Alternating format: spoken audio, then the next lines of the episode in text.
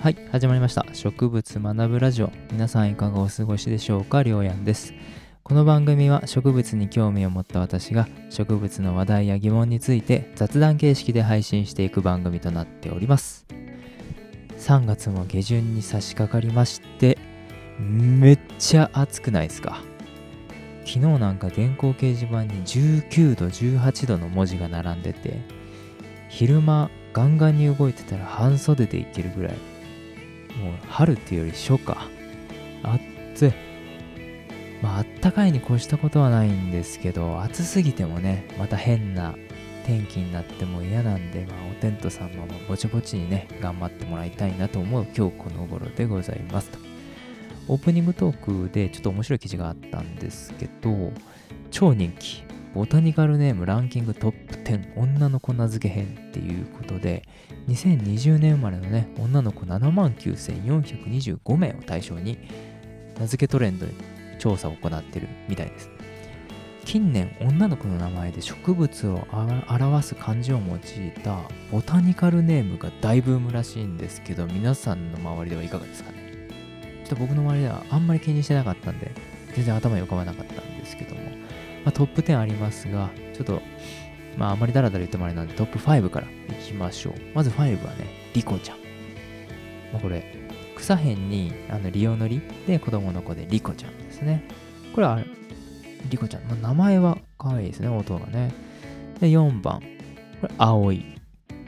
葵ですね。葵かの葵。そのままですね。葵ちゃんっていう名前の好きな子が当時いましたね。はい、どうでもいいんですけど。で、3番、えー、ゆいなちゃん、ゆなちゃんですね。えー、結ぶにナッパの名。えー、ナッパが結球するっていう感じで、非常にこう農業に親しみのある名前ですね。はい、続きまして、第2位、めいちゃんですね。芽吹くの芽に、人弁に衣の、えー、いで、めいちゃんですね。めいちゃんっていう、まあ、トトロですね。やっぱりね、あの、メイっていう読み方から特に5月生まれの女の子に多く名付けられる名前でもあるということです。トトロつながですね。で、第1位。ひなたひまり。太陽のように、えー、4番、何番読んであれた青い。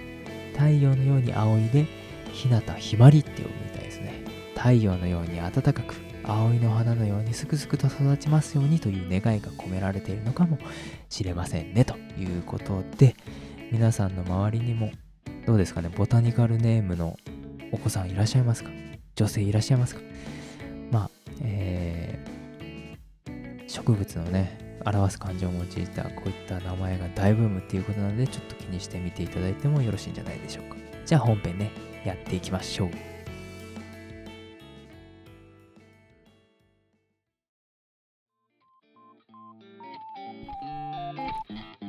はい。じゃあね、本編やっていきましょう。今日本編で、えー、取り上げる植物は、桜、桜、今咲き誇れ。今、お聴きいただきましたのは、植物学ぶラジオ、りょうやん、桜読書でした。急にね、あの、歌い出して頭おかしくなったんじゃないかとびっくりさせた方申し訳ございません。ちょっとやってみたかったんです。ということで、桜を今日はね、えー、話していきたいと思います。冒頭でも話したようにめちゃめちゃあったかいですよね。日本各地で史上最速の桜の開花宣言っていうのがね、史上最速タイとか、めちゃめちゃ多いんじゃないでしょうか。皆さんのお住まいの地域はどうですかね？僕が住んでる広島県も3月11日に開花宣言をして今まで3月18日が最速の開花宣言だったんで1週間も早くね開会しましたっていうことでこれ日本最速だったみたいです。今日はねそういった桜についてまあ日本人の和の心お花見ね大好きってコロナ禍でまあちょっとなかなかできないけどお花見大好きな日本人なんでやっぱ桜にも触れていきたいなと思います。はい。桜。バラカ桜族の桜ですね。神話時代に作られた歌「先に桜んほきくに桜ん」からついた名とされておりますが確定的な説は見当たらないそうです。東アジアの一帯に分布してて特に日本に多く日本は世界有数の桜王国ですと。まあどこ行ってもね桜ありますし学校卒業式入学式シーズンでの桜ですね。山に自生する桜。桜の種類なんですけど基本的には山に自生する次の9種類、まあ、10種類って言われる学者さんもいるそうです。1山桜。2江戸彼岸3大島桜。4大山桜。5雨桜。6寒肥桜。7障子桜。8峰桜。9霞桜。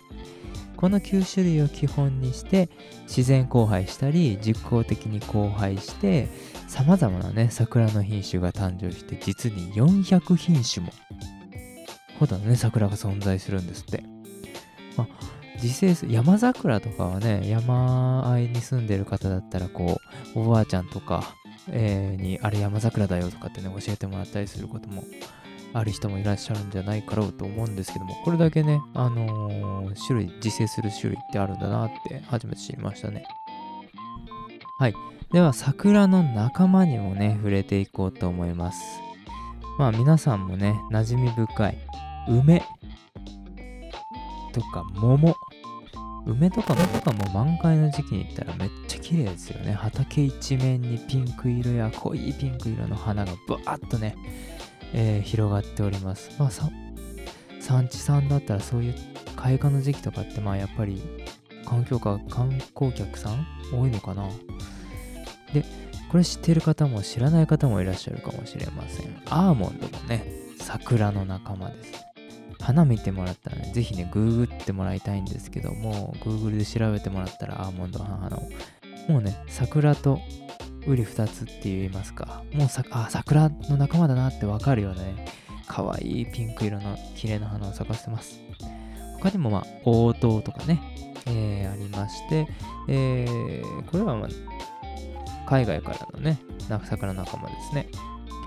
で、触れておきたいのが桜の園芸品種ですね。もう日本皆さんが必ず一度は見たことあるというか、まあ、これめちゃめちゃいっぱい植えてあるんで、そうですね、ソメイヨシノですね。こいつの生い立ちについてちょっと話していきます。ソメイヨシノは日本で一番たくさん植えられている園芸品種ですね。花が大きくて、綺麗な桃色で、早咲きで、葉っぱが出る前に一斉に、まあ、開花するんでね、こう、見て楽しむには一番適してます。樹高は10メーター以下でね、手入れがしやすくて、枝が大きく開いて、えー、枝が大きく開くっていうことは、かなりね、樹形が大きく見えるんで、まあ、綺麗ですよね。花が咲くと。書籍によっては、大島桜と江戸彼岸の雑種、伊豆半島で江戸時代にできたらしいです。江戸末期から観賞用ので売り出された。とされたリー大島桜と江戸彼岸の間に生じた雑種起源の園芸編集。まあこれ変わらんか明治初期に東京の、まあ、染井村現在の東京都豊島区の植木屋が売り出したと言われているみたいです。この初めてねソメイヨシノを売り出した植木屋さん東京のいやマジで功績半端ないよねもう日本全国どこでもね自分が初めて売り出した桜ソメイヨシノがもうどこにでも植わってますから。これでね、日本人のもう和の心をキュンキュン来てますからね。だから、ほんと、まあ、どこの誰でか分かりませんけども、その植木屋さんにね、えー、最大の敬意を表してありがとうございましたという、美味しいお酒ね、桜の下で飲もうと思います。次にね、えっ、ー、と、桜の開花についてちょっと触れていきたいと思います。桜のね開花宣言、まあ、住んでる広島県では3月11日に咲きましたよとこれ日本で最速だったみたいなんですけど桜の開花ってねどうやって決めてるか皆さんご存知でしょうか？まあ毎年ねニュース番組とかワイドショーで必ず触れられてるんでまああの分かってる方もね多いと思うんですけども改めて言うと各地のね気象台が観測する標本木があるんですよね。東京だったら靖国神社だし大阪だったら大阪城公園内に標本木があるみたいです。広島だったら多分出家園だったかな。でそこに気象庁の職員が目視で観測して5から6輪咲いていればはい開花っていうことらしいですね。で、えー、なんまあ広島でもね最速って言ってたけどなんか標本木が実は去年から見てたやつとちょっと変わったとか変わってないとこれと定かじゃないんですけどそれもねちょっと関係してんじゃないかなとは思いますけどね。でこの開花なんですけどもお近くのね、えー、桜の開花が大体どれぐらいで咲くかなみたいなあの予想を立てれるまあ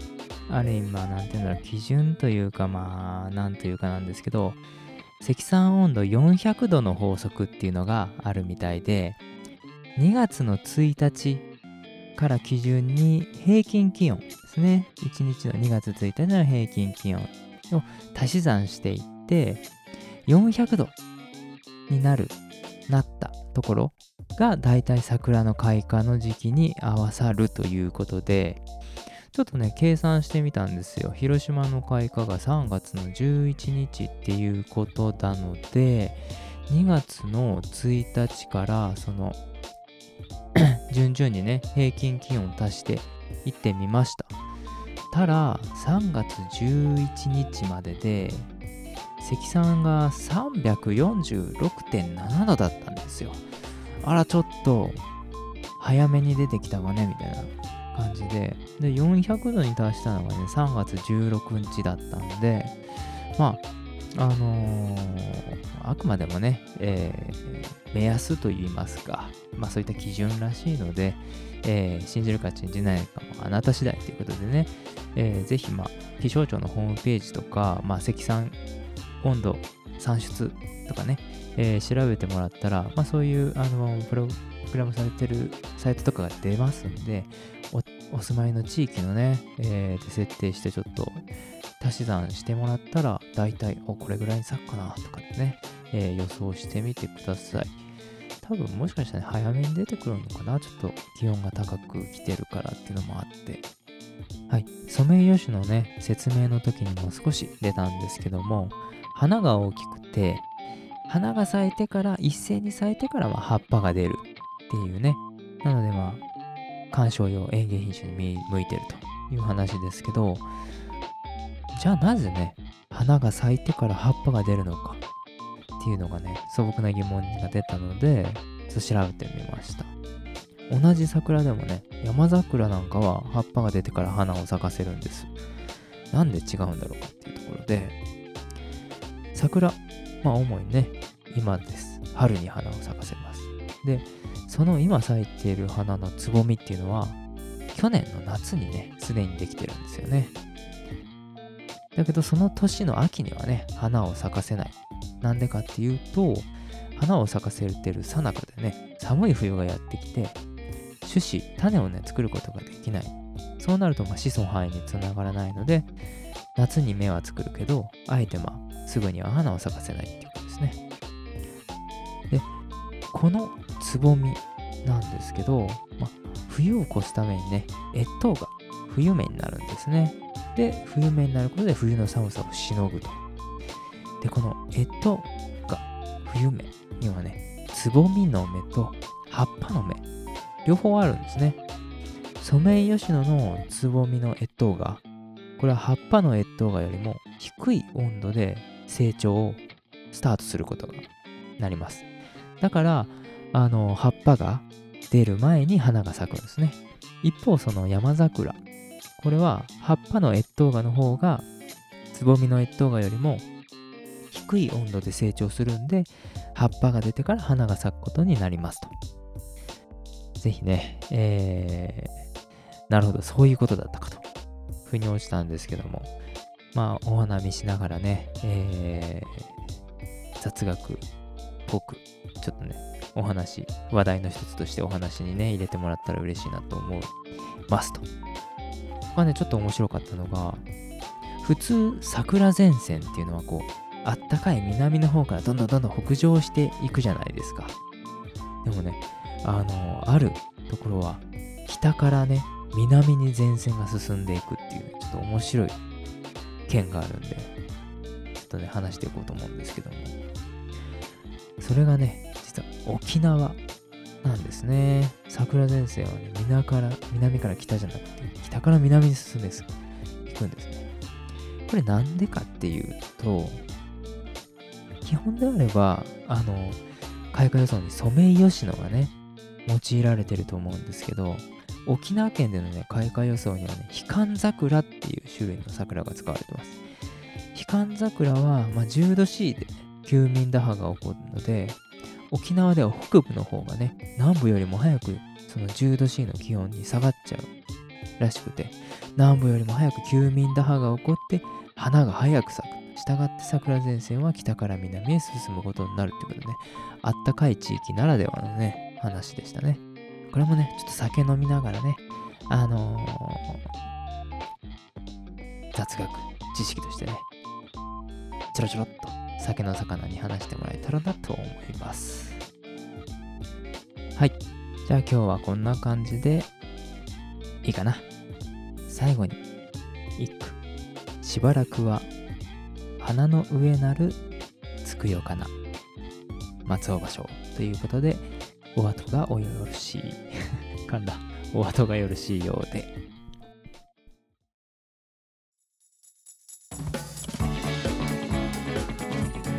はい、エンディングです。今日の花言葉はもちろん桜ですね。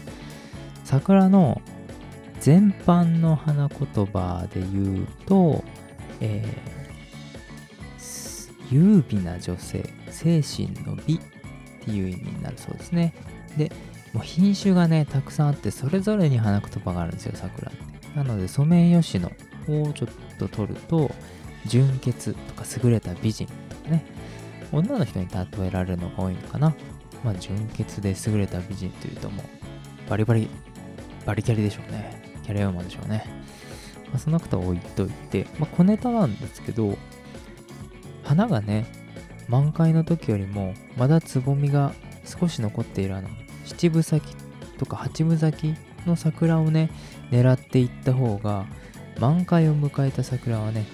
ピンクの花でもちょっと白っぽくなっちゃうみたいでなるべくね満開以前の花を狙っていくのが、まあ、綺麗なピンク色で見る秘訣だそうです、まあ、なかなかねえっとあんまり人が多いところに行くとまあ緊急事態宣言もね、21日に解除されるとか言われておりますけども、できるだけね、ソーシャルディスタンスで、綺麗な、